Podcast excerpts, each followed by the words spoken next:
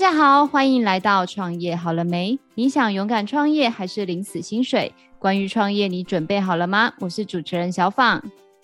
大家好，我是旅行快门的 Firas。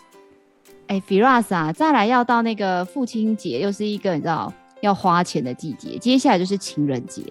就是讲到这个送礼啊，平常你在买东西，你会比较在意什么呀？有效期限。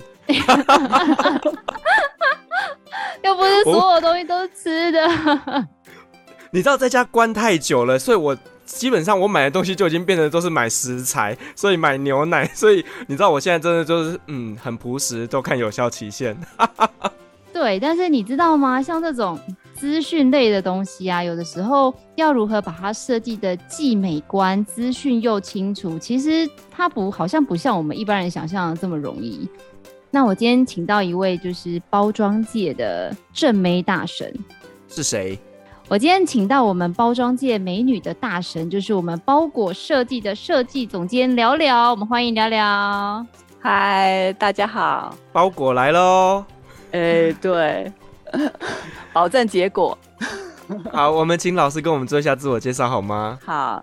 呃，大家好，那个我是包裹设计的廖林淑。然后其实大家认识我的都叫我聊聊。那呃，我除了包装设计的工作以外，我就是还在学校任教。那教的就是包装设计。嗯，所以在学生口中，我也是聊聊老师。老师，那其实因为我们常常讲到设计这件事情啊，我们的想象。可能就会是，比如说做一张海报啊，或做一张折页。但是其实就我跟你认识也不算短的一段日子，我发现其实你的领域好像是一个很专业的领域，哎，你可以跟我们分享一下吗？嗯，呃，是这样，其实包装设计它在设计的这个领域里面啊，它是一个综合性的一个呃专业知识。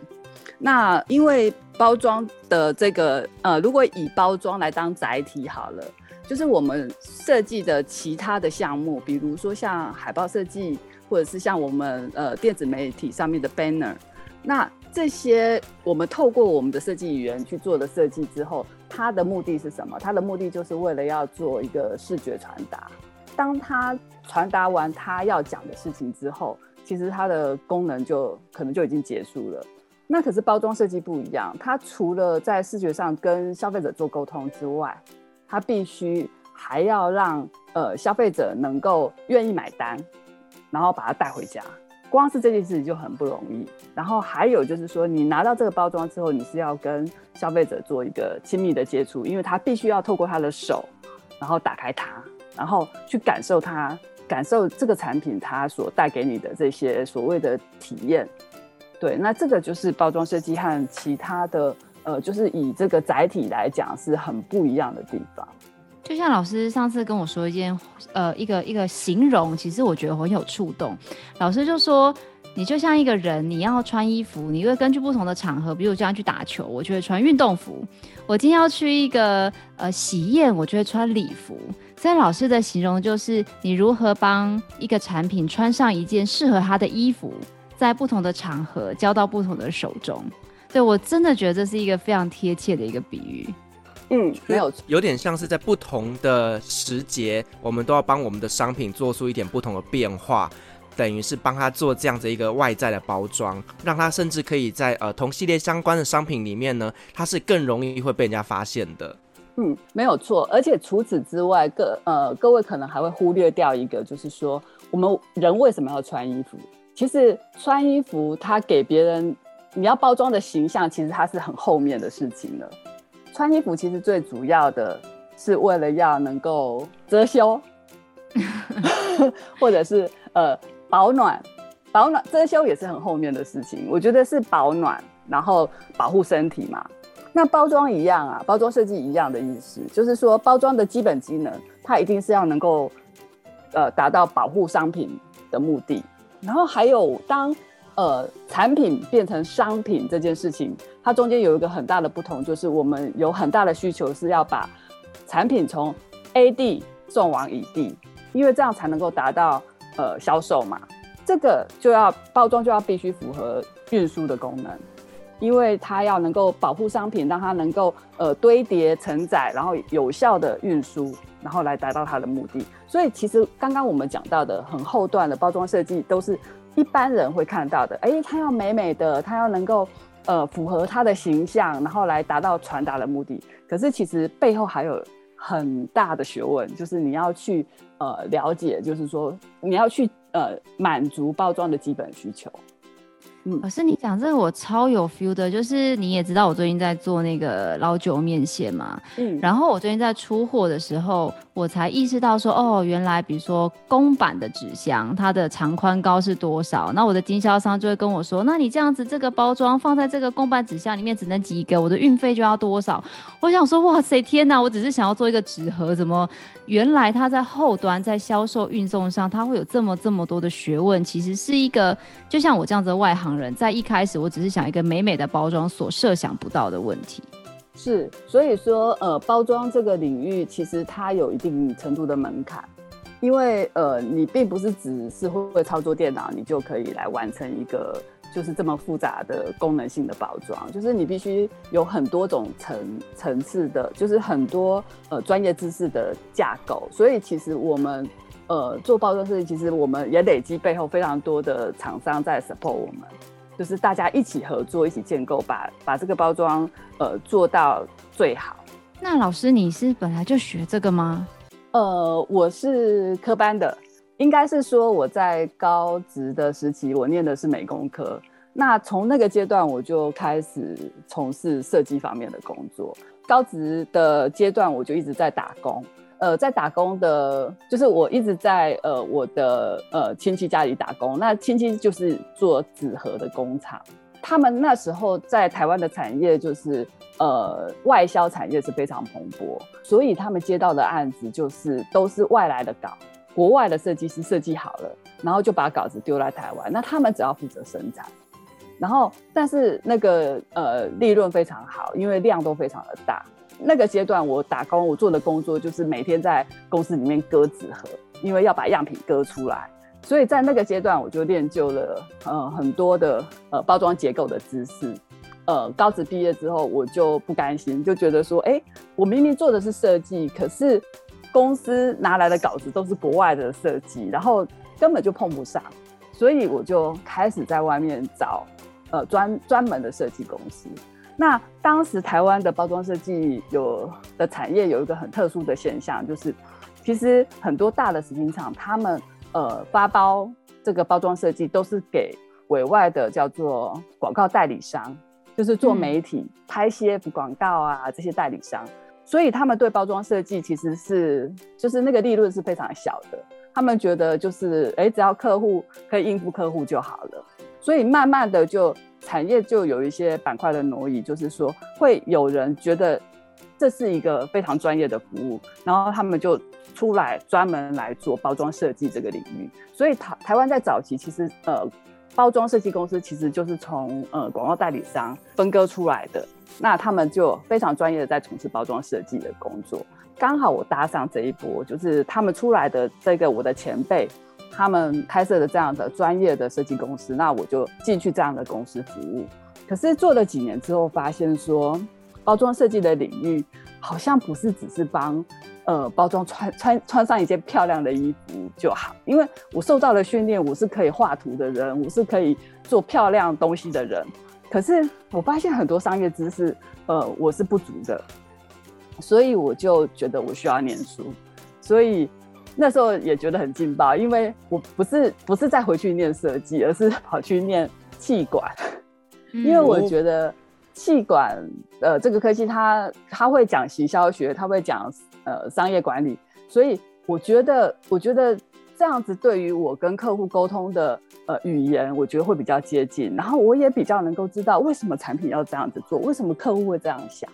所以我就跑去念了气管，然后呃辗转又工作了非常多年，然后才觉得说我常常会做设计，可是我却不知道背后的缘由，然后所以又去念了呃设计研究所。所以，呃，才有机会，就是说，现在可以在学校里面任教。大概我的历程是还蛮曲折的，我觉得，就是跟现在呃就是我说好命的大学生，他们就是哎、欸、可以有说一帆风顺的一直念书，一直念书。就是我们的求学阶段是因为觉得自己不足了，然后就赶快跑去补这样子。我 完全可以理解，因为我现在也是刚刚考上研究所，就是九月准备要去念书这样。因为我觉得在实战中，你才会比较知道说，哎、嗯欸，原来我缺了一些东西。以前小时候都不想念书。然后我觉得老师，其实你去念气管，我觉得是很棒哎、因为我觉得这个角度就很像是这两年以前我做了很多年的产业辅导，像我跟老师认识也是因为做政府的案子嘛。然后那时候你就用一张嘴跟人家说，哎，你这个应该要这样哦，哎，你那个应该要这样哦。但是其实你都不是承担责任的那个人，因为你就是告诉人家指点江山用嘴巴这样。然后现在自己开始出钱做产品，或者是出钱开始投广告。你就会慢慢发现到说，哦，原来你跟人家这样子讲啊建议，就是可能不一定是对的，所以就是真正的在实做中，就像老师说的，慢慢慢慢，你就是去跟人家在在同一个立场上，同一个思想的水平点上，就会更加的容易去理解。别人到底为什么会这样子去说？哎、比如说像我做包装啊，我觉得我印象最深刻就是，呃，因为像以前呃还没有认识老师这么专业的设计师之前，呃，可能就是常常会有一些那种为了省钱嘛，就会有一些那种 SOHO 族说，哎、可以啊，我两两千块、三千块我就帮你做。我相信聊聊老师应该听过很多这种案子，然后就设计出一个很漂亮的包装，然后我们就跟他讲说，呃，可是我要二十块做完，他就说什么？怎么可能？二十块怎么可能有漂亮的包装？对，但是我就跟他讲说，你做这个包装，我去询过价，一个纸盒要一百二，那我的商品本身可能只有八十块。天呐，你的包装比我的商品本人还要贵，那我这个东西到底要卖多少钱？就会有很多这样子的一个可能，就像老师说，他可能是没有经验，或者是他们就是觉得说我可以画出美美的图，那我就可以胜任这样子的一个工作。嗯。很多人都会觉得说，设计师其实就是不食人间烟火，因为他根本不了解实际的一个状况。所以，其实老师你真的知道自己需要的东西，反而去学习。那其实呢，你在更了解业主那边的需求的时候，你在做出来的设计，其实更符合他们所需要的东西。我觉得这个才是真的能够做出符合呃大家都能够接受，而且呢是一个最完美的设计。呃，这个完全是说到了重点，因为其实我觉得这也是呃刚出道的呃学生们很容易犯的错误，就是会觉得说设计师好像是一个高高在上的工作，然后呃所有的业主你都要能够理解我的理念，你都要按照我我的美感，然后来来呃就是接受我所有的设计。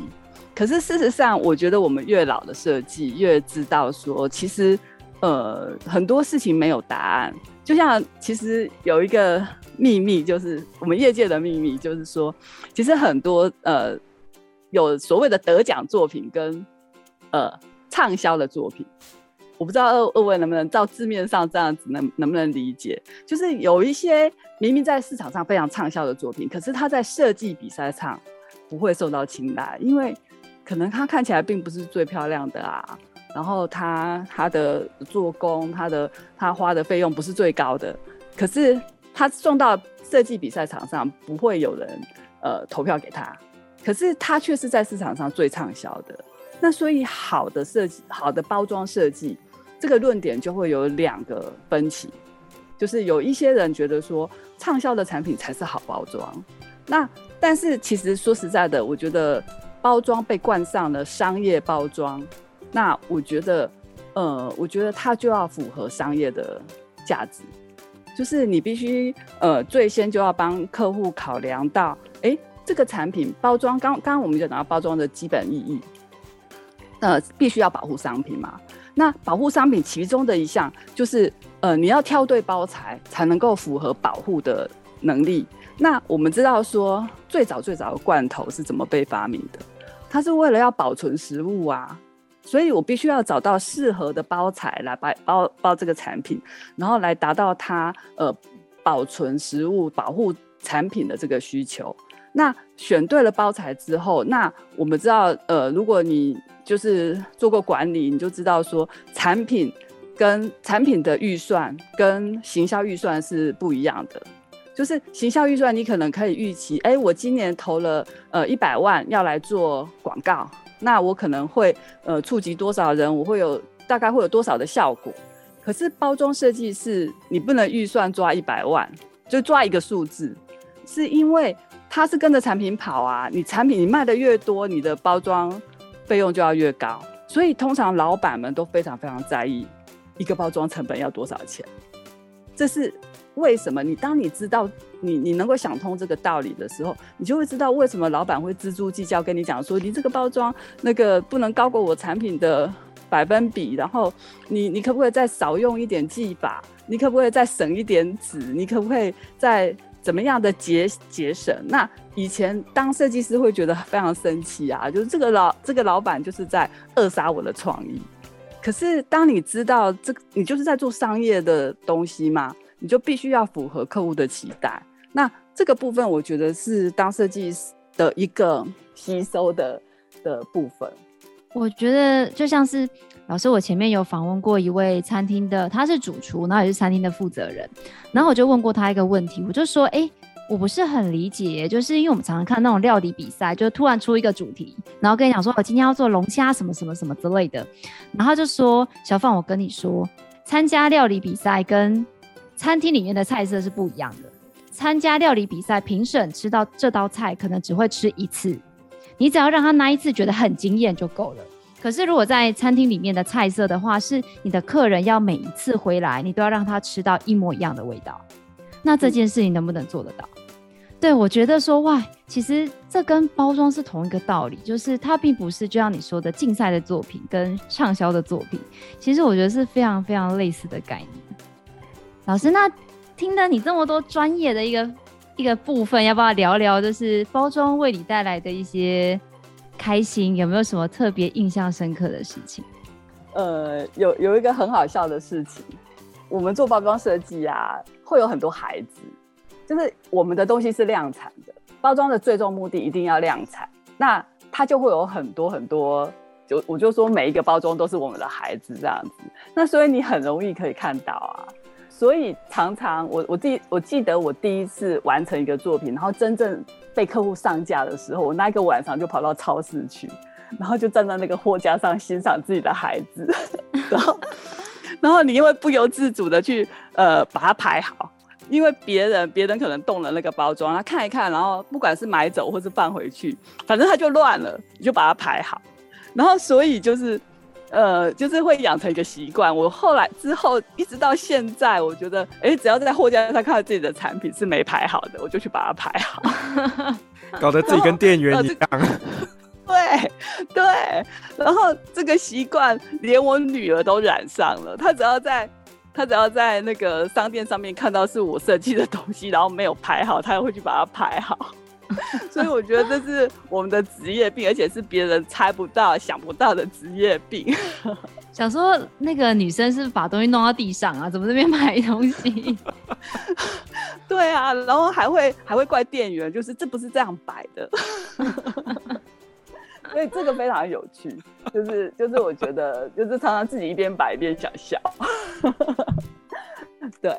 大概有趣的，我觉得这个是。比较有趣的吧。那老师，我们在做包装设计这个行业领域当中，你有没有遇过一些让你觉得很不容易的事情，就是比较困难的地地方？困难的地方啊，或者是说发生一些让你觉得很呃很难忘的故事？有有一个难忘的故事，可是我不知道对观众呃对听众而言呃算不算精彩，但是对我来讲是非常非常感动的事情。就是其实我的生涯里面有一段时间，就是工作非常非常的忙碌，然后我就决定要休息一段时间，所以我就自己跑到日本去住了半年。那但是在呃要去日本之前，我当然要交代好我所有的工作，所以那时候我完成了最后一个案子，是一个我我印象中是一个呃 BI，就是一个品牌的设计，品牌的视觉设计。那那个品牌它是一个呃，就是本来它是一个经销经销，它作为大盘的批发，没有没有自己的品牌，但是它呃就是说就成立了自己的品牌。那所以是一个全新的一个一个创举，然后我就帮他规划了视觉。那呃，视觉跟包装做好之后，我就好像第二天还第三天交了件，我就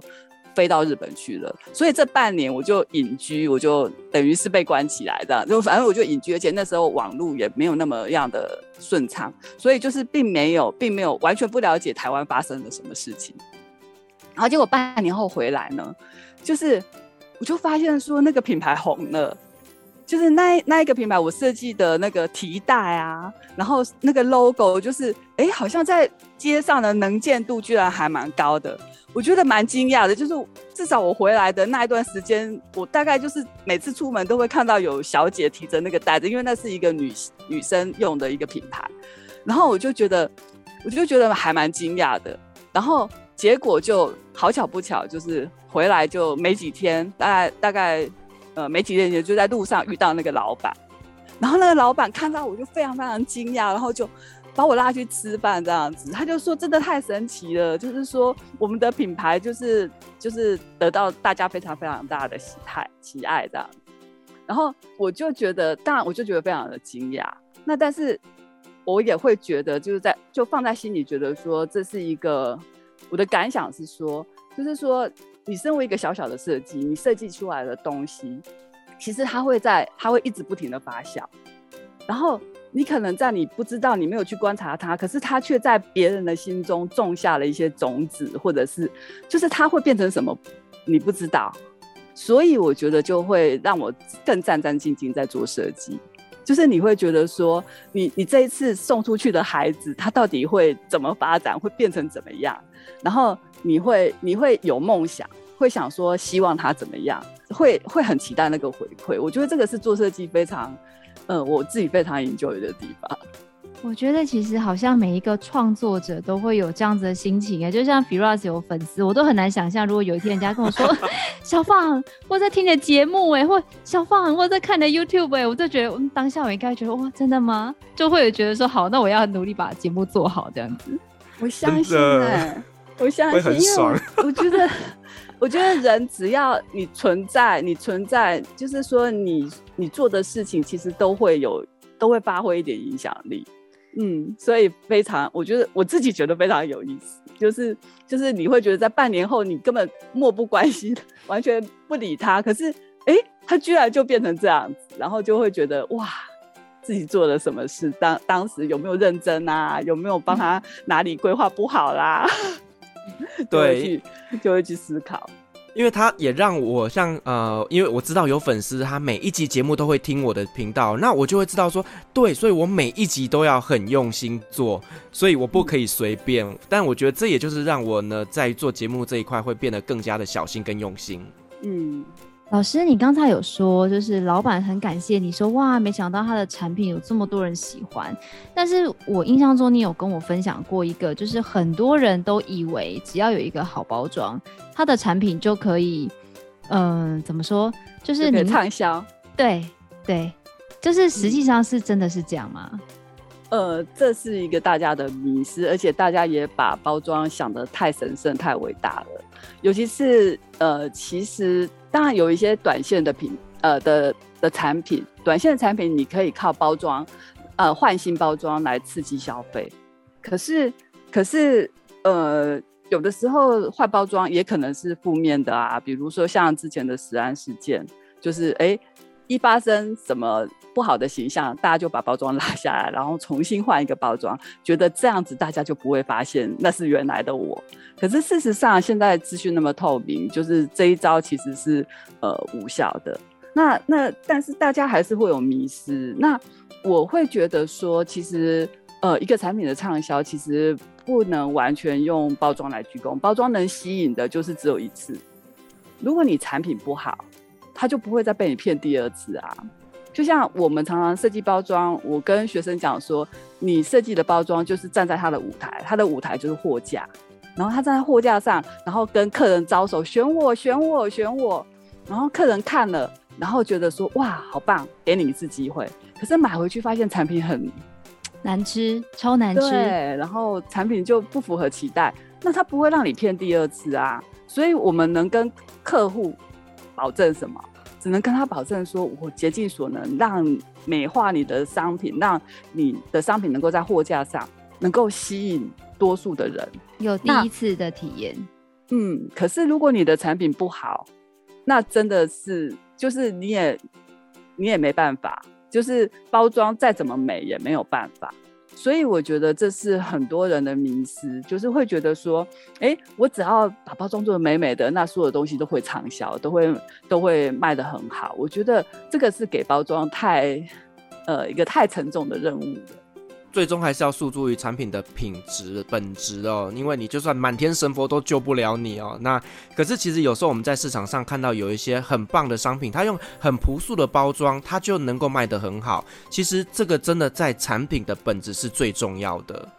嗯，对，其实所以我常常就觉得说，其实做包装设计就是你没没办法鞠躬，然后产品的销售的这一个。呃，任务里面其实你只是一个小小的螺丝钉，然后，所以我其实跟客户呃在讨论商品的时候，其实呃我们也会常常给他们其他方面的建议。其实不只是包装，其实我们还是会，如果真的产品不好，还是会告诉客户说，产品还是要再进步一点。对。而且就像我们刚刚一开始就是问 Firas 嘛，你买东西最在意什么？他不是说有效期限吗？那我就发现说，因为像我自己做也是做食品，然后就发现说，天呐，法规真的是一大堆耶。老师，你有没有遇过一些像这种？我常常都会讲说，这根本就是对业主的陷阱题，就是有些东西可能没有那么注意到。那老师，你有没有一些这方面的一些？比较需要注意或提点的事情，你通常都会怎么样去告诉你的学生，或者是提醒自己？嗯，对，就是有时候你光看那个设计，会觉得哎、嗯欸，这个设计很棒，然后就是忽略掉里面有一些很重要的 info，可能忘记放进去，然后就是等到经销商来跟你说，哎、欸，怎么没有这个东西？他说，哦，对，没有这个东西，啊，怎么办？已经印了三千个，就觉得 心好累。我我跟你讲，这是一个很专业的领域。呃，像我服务的客户里面哈，有一些美商的呃公司，他们编制很细，他们有法务部门，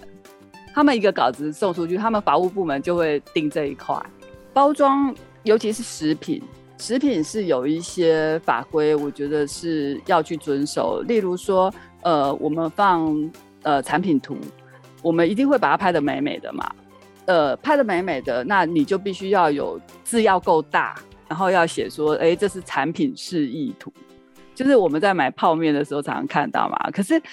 刚开始，其就是我们会觉得有疑虑，就是 消费者，消费者他看到，其实他看到就知道说这是假的，这张照片是假的，可是他还是会被你吸引啊。所以其实，其实这个这个就是台语不是有一句什么“这一笑，跨一空”，我不知道，嗯、那意思就是说，就是说，其实消费者是甘愿被骗的。因为他看到美美，他就会有冲动想要吃它一口，他就会把它买回去。那但是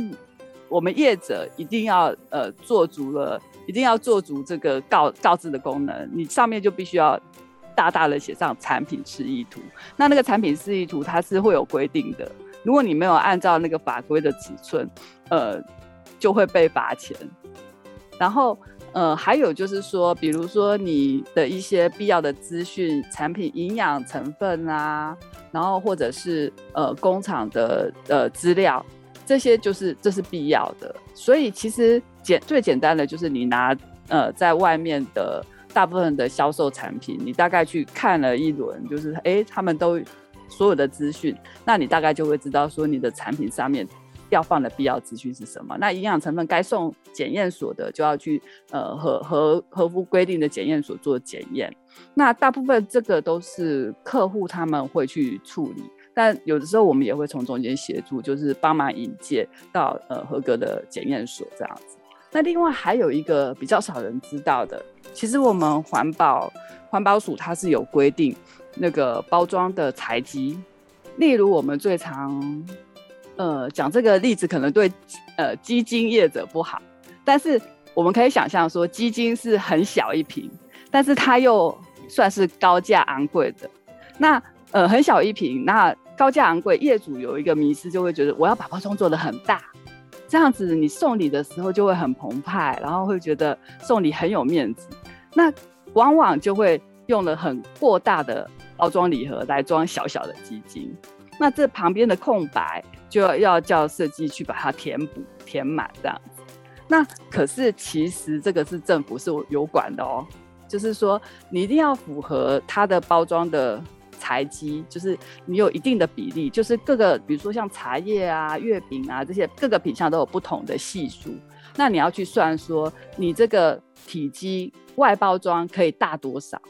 那呃，如果你超过了，可能就会被被罚这样子。那所以这个都是一些美感吧，小小的美感。不过现在其实呃，不只是做设计的公司会去留意，就是呃，一般纸盒的专业的那个纸盒的工厂，就是你发包给他们，他们也会去帮你做计算，也会帮忙提点这样子。所以其实就是你只要找到呃一些厂商，他就可以把这些知识告诉你。找到对的人就是上天堂，找到错的人就是收罚单。老师刚刚讲这个包装不实，就会让我想到洋芋片。每次买那个洋芋片有够大包，有没有打开一点点，就觉得说有种被骗的感觉。是，但是他们有他们的难处。这个这个就是因为洋芋片它呃怕压，它会易碎嘛，所以它必须要充氮气，所以所以它。充了氮气，它就它就必须要做那么大一包，让它可以充填氮气，才可以让它缓冲，没有办法让它就是不容易破掉的。好，谢谢老师把这件事情合理化了。总是要帮客户讲一下话。但是我是真的遇过哎，亲身体验，就是你两位应该都知道，我会在那个展场卖蛋菜嘛，嗯、然后我们就会在那个立牌上面写一个蛋菜汤。多少钱这样子？然后因为我们的示意图之前是在餐厅拍的，所以那个淡菜汤里面就是有虾、有淡菜，就是很丰富的一个淡菜汤。买完之后就只有拿到淡菜本人，他就超不开心，他就想说：“你们这就是图文不实啊！你上面不是还有虾子啊，还有什么什么什么？为什么只有两颗淡菜？”那我就心想说：“我就是只卖五十块，到底想要拿到多少东西？” 真的真的。然后所以像。呃，我女儿她早就训练有素了。她常常呃，例如到素食店，她去买汉堡，然后她就会看着那个汉好几层的汉堡，拍得很漂亮的沙龙照，然后看着她就说：“等一下拿到一定不是这样，这都是你们这些做设计搞出来的，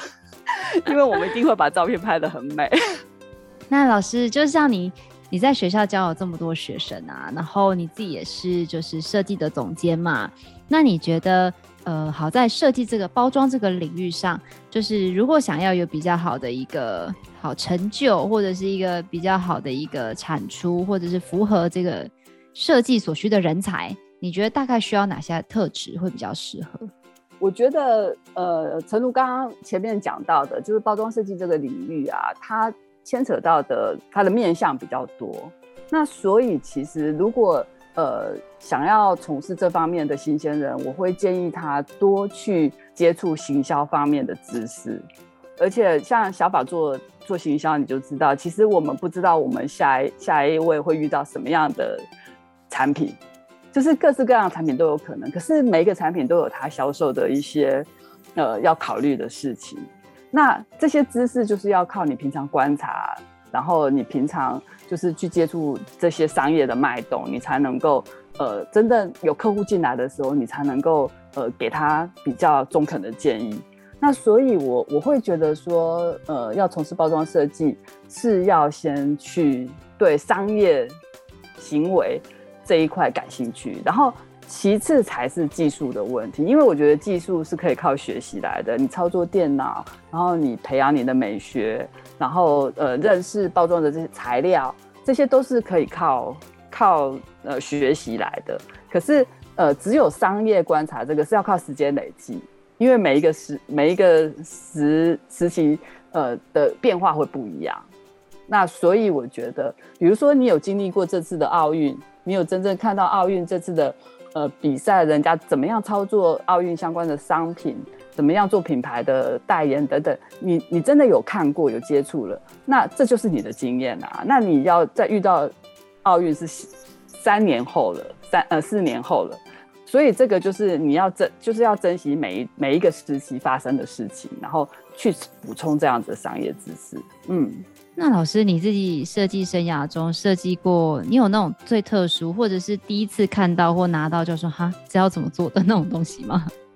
呃，我比较特别，是因为我的业务很不行，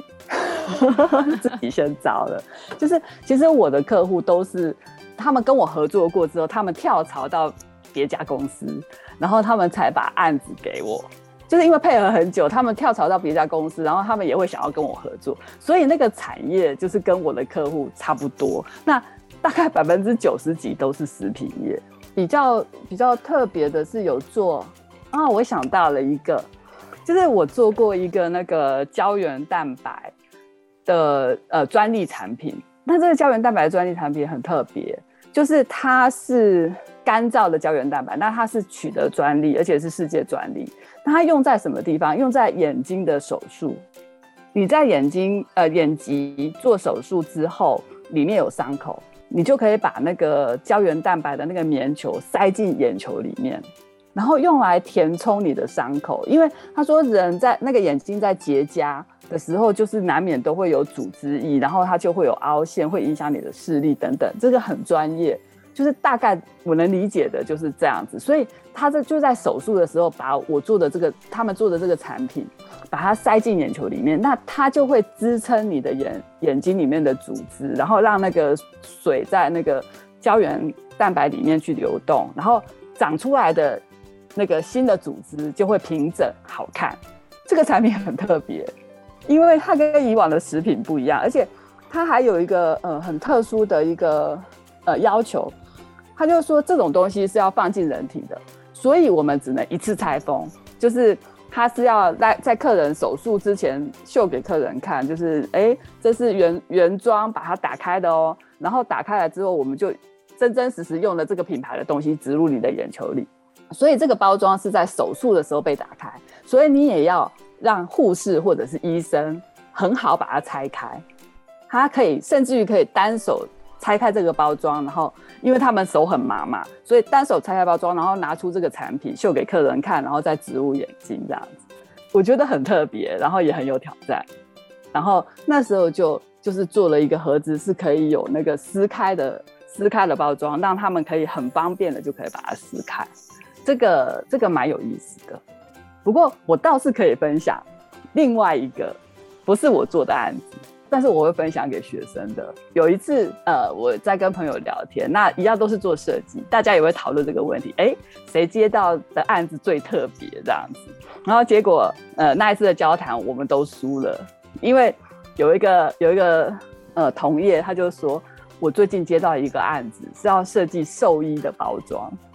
兽医的包装，是的。所以我们都说我们输了，我们就说，为什么那个业主会想到要找你做兽医的包装这样子？他就说，哎，可能是就是间接朋友认识，但是他听到他做包装设计，他就觉得说，从来没有一个人要来帮我们做这个兽医的包装，所以就找了他做兽医的包装。这个是我听到哇最惊奇的，而且我也从来没做过。由此可见，是不是？各行各业其实都有可能需要包装这项服务。哎、那老师想要问一下，因为像我刚刚讲啊，就是我们呃在以前预算有限不懂事的时候，其实也找过蛮多可能初出茅庐的学生，类似 SOHO 这样子。那老师，你对于可能有一些设计，他在公司做一阵子，他就觉得哦，我可以，哦，我行，我决定要出去自己。接案子，因为我可能接一个案子，就是在设计公司，呃，可能三分之一的薪水，他就觉得好，我决定了，我要自己出去创业。那不知道老师对于这样子的一个年轻的设计师有什么样的建议？嗯，其实我并不反对，就是做设计的人出去创业，因为几乎所有各个行业里面，我觉得最适合创业的是设计。因为我觉得，第一是设做设计的性格啊，其实不太容易让人家就是呃管太多，然后又有自己的想法。那如果你想要实践自己的理念，那我觉得好像创业是一个很很不错的一个选项。那只是创业不一定每一个人都会成功，呃，尤其是尤其是我觉得，呃，就就像刚刚我讲的，就是说其实。呃，我必须，我除了要有设计的能力，我还必须要有业务的性格，我才能够经营公司。要不然，你就很有可能就是，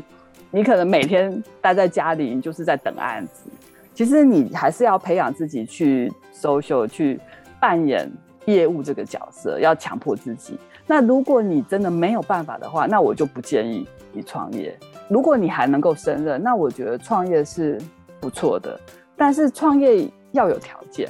就是呃，我觉得是要你要能够自己磨练一段时间，而不是说哎一毕业就就上场。因为我觉得那个对自己是不利的，因为你想想看哦，你你创业，你没有同事可以学习，你没有老板可以当你顶，就是你犯了错你要自己扛，所以你你等于是剥夺掉自己很多的学习机会，所以我觉得你不如就是呃去上班，然后好好的累积自己的实力，累积自己的人脉，其实跟老板也。不见得是对立的，就是有的。我觉得当设计师的老板，其实都能够接受自己的设计创业这件事情，所以有的时候老板反而会变成你的主意，他会，他也会乐于帮你，甚甚至于搞不好他还可以可能发包案子给你，也说不定。嗯。那所以这个就是我觉得是现在的年轻人比较少去思考，就是我觉得他们应该要要是敞开心胸来，先把自己锻炼好再做。那另外还有一个关键是，我觉得要耐得住寂寞。就是一旦你已经创业了，你当 SOHO，你就是你自己出来做 SOHO，可是一定会有淡旺季。那我最常看到的例子是，呃，有人就是，哎、你开始工作接了案子，然后很开心的做了一阵子，然后遇到淡季的时候，你就觉得我还是去上班好了，然后就又去上班了。然后你上了班之后，然后。呃，又觉得老板对不起你，然后又回来。我明明就是可以当老板的料，然后你又回来，又开又又开始创业了。可是就这样来来回回，来来回回，我看过太多例子是这样。那我觉得这样有一个坏处，就是你要到几岁才要停止这个循环。然后还有就是，一旦来来回回几次，你去上班，老板会不会？他会信任你吗？他会觉得说，那你你什么时候又要回去自己当老板了？就是说，然后你回来之后，你又耐不住寂寞这样子。我觉得这个循环会让你的设计生涯整个没有办法走下去。我觉得要么你就是坚持，在你很忙的时候，你好好研究你的案子，好好去做你的设计，享受你的设计。但，但是当当你呃不忙碌的时候，就是很闲的时候。想办法充实自己，或者是想办法去找案源，都可以。但是你不要来来回回又去上班又回来，又去上班又回来。我觉得呃，就是这样很非常糟糕。嗯，要盯住啊，要工作。对啊，我觉得是蛮好的。就是就算是就是虽然就是这样，现在不是不景气，但是在 keep 一个蛮好的状态，我觉得是一个好的事情。是哎、欸，我觉得很要珍惜。对，要珍惜，因为。因为其实上次我们有聊过嘛，我觉得就是自己创业，嗯、其实你就是要要能挨得住那很冷酷的淡季、冬天。对，但是如果你手上有案子，哇，我觉得那个就是你就是要全力以赴啊，这好像是我们的怎么讲，很自然而然的反馈，就是一定会这么做。廖老师，像你这么浪漫的一个人，你有没有会时候会？就是遇到那种身为设计师跟身为经营者的一个冲突啊，身份上的一种冲突。会，其实我的业务身份会让我需要案子，我就是要去把案子接下来。可是接到案子之后，其实回来还是我自己要去伤脑筋，因为我爱做设计嘛，我就不会想要把案子丢出去。然后，所以就是说，你会在做设计的时候。就是，呃，当然你是享受设计，可是你要回过头来要去报价，要去用数字来计算你的作品，你就会觉得非常的痛心。但但不是说收费便宜的，便宜或贵不是这件事情，而是就是说，就是说你要去做记录，然后要去写报价单，这个对我来讲就是一个非常非常痛苦的事情，就是这天性。那但是但是就是一定要耐得住，一定要一定要，如果你要创业，你就要这样做，不然你就要找他呢。老师，我想请教一下哦，就是说，呃，一般来讲，设计的部分报价到底要怎么样去评估？因为我们永远也不知道说到底，呃，设计师他提供这报价到底是是不是合理的报价。那所以说，站在设计师的角度来讲，你们是怎么样去评估自己的作品做这样的报价的动作？嗯，哦，这个很现实的问题耶，而且好血淋淋哦。但是，呃，可以这么说，就是其实很多人都认为说。设计师的报价就是自由心证，你是自己凭感觉报价的。那其实哪有那么好的事情？你觉得我们做我们做设计也是需要时数，就是通常我们会去看这个案案子，我们必须花多少心力，就是花多少时数来做。那我的工时是多少？这就是基本的成本嘛。但是各位有没有想过，就是说，呃，你发包一个东西让机器生产，那机器它是不是需要机器维修？然后机器要有耗材，然后呃，就是说，呃，机器需要原料。那设计的原料是什么呢？可能是大家看不到的，因为可能是我在去了好几次的长途旅游，去体会到了一个某个 moment，然后来投射在。这一次的作品上面，我我去旅游，然后想到了这件事。那这一次的旅游的成本应不应该算在这这个设计上面呢？所以，但但这很难计算。然后哦，比如说我买了非常多的参考的书，我请的摄影师来拍照，这些都是设计的成本啊。所以很多人有一个误解，都觉得哎，设计师好像都不用成本哎，你们呃电脑打一打就有了。可是事实上，其实我们所耗的成本其实是大家看不到的，所以比较客观的评估，我都是会先用时数，然后我我的工作时数，呃，再来就是有的时候有一些是靠算是备份吧，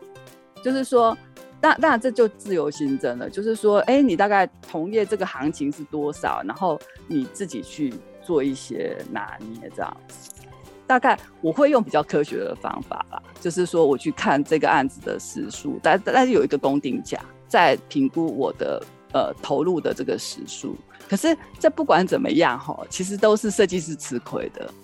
你们知道吗？其实我们接到案子的时候，呃，就是客人只是刚开始在跟我告诉我们这个产品的时候，其实我们脑筋就没有停下来过。就是你可能从你听到这个讯息、这个产品之后。从此以后，你直到结案的每一分钟，你脑袋都一直在想这个案子。走到逛街什么，你随时都在想说，哎，他可以怎么做？他可以怎么做？那所以其实根本没有什么吃饭、睡觉、休息时间，因为那个点子从脑袋里跑出来是没办法控制，说我在上班时间才可以跑出来，没办法控制的嘛。所以，所以其实不管怎么样，做设计这个工作，我觉得首先，如果你没有一定的热情，其实是。你会觉得非常煎熬，因为你没有休息时间，你的脑袋一直在动。那那所以就是我觉得一定要有热情。我们的成本也是大概就是这样子做啊，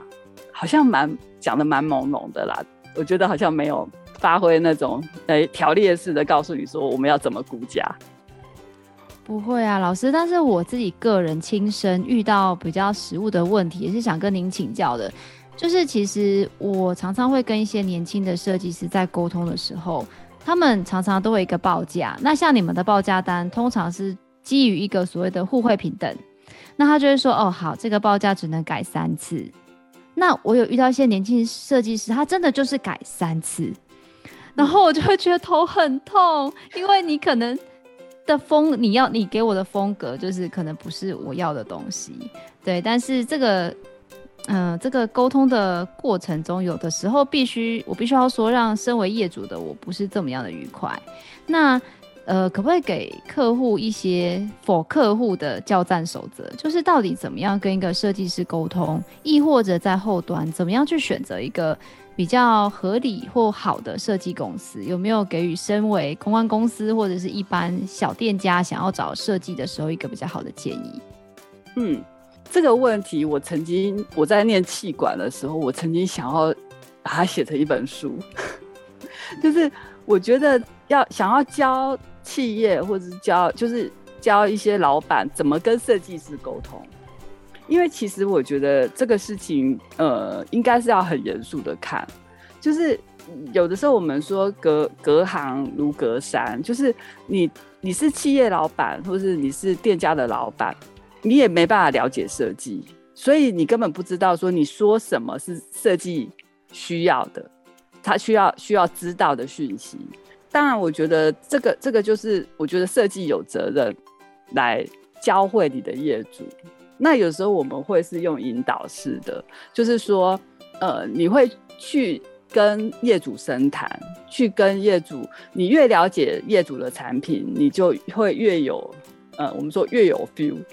越有那个触动的那个那个点。所以这个这个部分，业主不是专家，所以我觉得做设计的有责任去呃引导客人，让客人说出来，或者是用各种管道。当然，我觉得说像呃，一般呃，我们会看到有一些报价，他会明载，就是说，你你只能改三次。我觉得很有可能是他他们的本来的收费就很低，我不知道我不知道是不是这个情形，就是有这个这个的由来是会有说，哎、只能。设计只能限定改几次，改几次。这个的由来是，据我所知是，是因为就是有一些人削价竞争，他就用了非常低廉的价格去接案子，然后所以他必须要这样子规定，他才能够有获利的空间，要不然他会有永无止境的改下去。那所以不会有收高价的设计还去呃，就是说你这个案子承接的。呃，就是价格已经很高了，他还去限制说你只能改几次，不会有这样的案子。但是你会遇到，就是小访会遇到的例子，也有可能，如果他的设备并并没有很低，很有可能是因为他误用了，就是说，因为早期就是用削价竞争，然后来规定这样的规范，那之后大家就觉得，哎，这个规定好像也不错，所以我也要放上去，很有可能是这样，就变成现在的大家就会合约上就会写说你只能改三次，可是。虽然我是做设计的，但是我觉得站在消费者的立场，我是不太赞成去规定次数。就是你规定说只能改三次，可是那我这次改了一个逗点，这样算不算一次啊？然后或者是我睡觉前我想说，哎、这里要改一个什么颜色？然后呃，睡到半夜的时候，我突然想说，哎、还有一个地方没讲到，那这样第二天才讲，算不算第二次啊？那所以这个我觉得用次数来规定有点有点呃太太笼统了。我觉得还是要是有经验的设计，因为有经验的设计，他在客户觉得第一次提案的时候，你大概嗅到说你的方向不对，你可能这一次真的完全方向都没有让业主喜欢，那你就要想办法想尽办法去引导业主说出来。他到底真正他心里的画面，他想要的是什么？然后你第二次就就必须要赶快止血，做一个大幅的修正，而不是硬凹。就是说，哎，前面业主已经完全都都不满意，然后你还要他从中间挑出一个来，呃，就是硬要他接受这样子。但是说实在的，我我觉得在我的提案经验里面是很少有，就是哎，提案完全全军覆没，就是一定会有中间业主会也有感觉，可是。他会回馈给我，就是说这个我很喜欢，但是第二个他有某个优点，我也觉得呃对我好像很有帮助。那呃能不能有有怎么样的，就是说各取优点，你还能不能有有火花，可以有一个不同的选择呢？那通常就是利用沟通的技巧，我们就会呃想办法再让业主满意。那所以好像。我我的合约里面从来是从来没有那种说只能改几次，可是也从来没有跟业主有过纠纷哎，所以我不知道说这个部分是到底实际情形是怎么样，但是希望我刚刚陈述的这样子可以提供小房参考，有有解答到我的疑惑。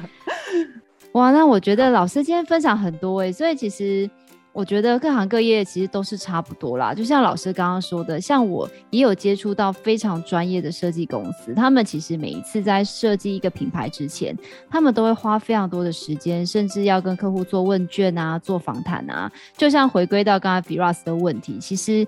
就是换算成设计师们的工时，也可以想象说为什么他们的报价。所以真的不要再嫌设计师贵，所以他们的每一。每一分的时间，其实都会发挥在他们的作品上，然后给客户最完美，然后最符合客户期待，也符合市场期待的一个商品。那我们今天非常谢谢我们的聊聊老师来接受我们的访问，也相信对于听众朋友都对于我们包装设计的世界有更多的了解。当然，如果你想要呃有业务洽询我们的聊聊老师，或者是观看我们聊聊老师更多的作品，我们都会把老师的作品放在下方的资讯栏，大家可以自己去参阅。创业好了没？我们下次见喽，拜拜，拜拜，拜拜。